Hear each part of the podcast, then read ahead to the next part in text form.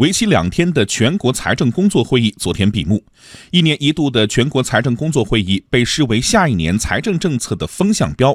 财政部部长刘昆在会上强调，明年宏观政策要强化逆周期调节，积极的财政政策要加力提效。如何加力提效？减税降费、优化财政支出、扩容地方政府专项债券、专项债券成为三大关注焦点。来听央广经济之声记者刘百轩、田方玉的报道。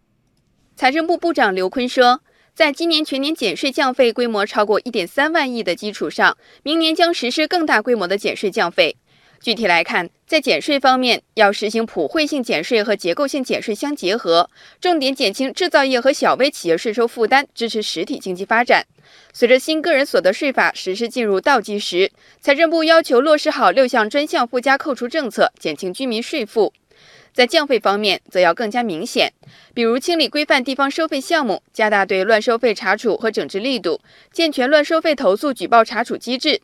财政专家瑞华会计事务所管理合伙人张连起解读：刚闭幕不久的中央经济工作会议确定了明年的重点工作任务，第一条就是推动制造业高质量发展，而切实为实体制造业减税降费是题中应有之义。在稳中有变、变中有优的经济态势下，积极的财政政策就是要更大的发挥啊逆周期调节的重任，把这个减税降费呀落到实处，使制造业和小微企业、科技型创新企业切实感受到有温度、能感知的减税降费。减税降费的政策空间必然要从提高财政资金配置效率和使用效益的角度来考虑。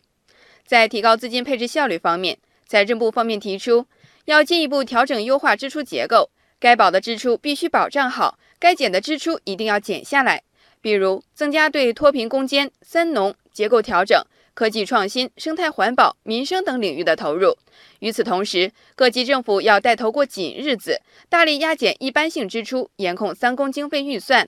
在提高资金使用效益方面，要以全面实施预算绩效管理为抓手，加快预算执行进度，做好预算绩效监控，尽早发挥财政资金作用，更好推动政策落地见效。还要继续盘活财政存量资金，将难以支出的长期沉淀资金一律收回，统筹用于急需资金支持的领域。对此，中国财政科学研究院副院长白景明解读说：“提高财政资金使用效率就是呢，我们要降低公共产品供给的成本，使呢有限的资金呢能够办更多的事儿。提高财政资金的使用效益呢，就是使那些资金呢在区域之间分布均衡，能够起到呢促进区域协调发展，来实现稳增长、调结构、保障基本公共服务均等化。”减税降费的同时，还要大幅增加地方政府专项债券。